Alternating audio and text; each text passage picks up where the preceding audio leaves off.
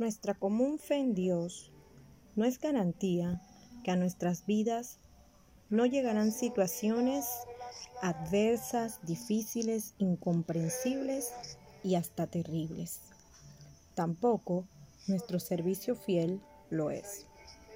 Prueba de esto, los registros de la vida de Juan el Bautista, aquella voz que clamaba en el desierto, y Esteban, varón lleno de fe y del Espíritu Santo. En la madrugada de ayer culminé la lectura de un libro.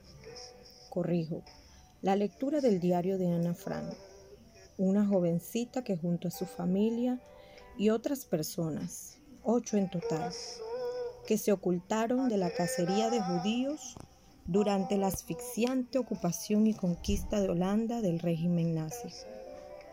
No estamos exentos al sufrimiento, la calamidad, el dolor y menos a la muerte. Efesios capítulo 6, verso 13 declara en la versión Reina Valera de 60, por tanto, tomad toda la armadura de Dios para que podáis resistir en el día malo y habiendo acabado todo, estar firmes. En la versión Biblia, la palabra Hispanoamérica se lee, es preciso que empuñen las armas que Dios les proporciona a fin de que puedan mantenerse firmes en el momento crítico y superar todas las dificultades.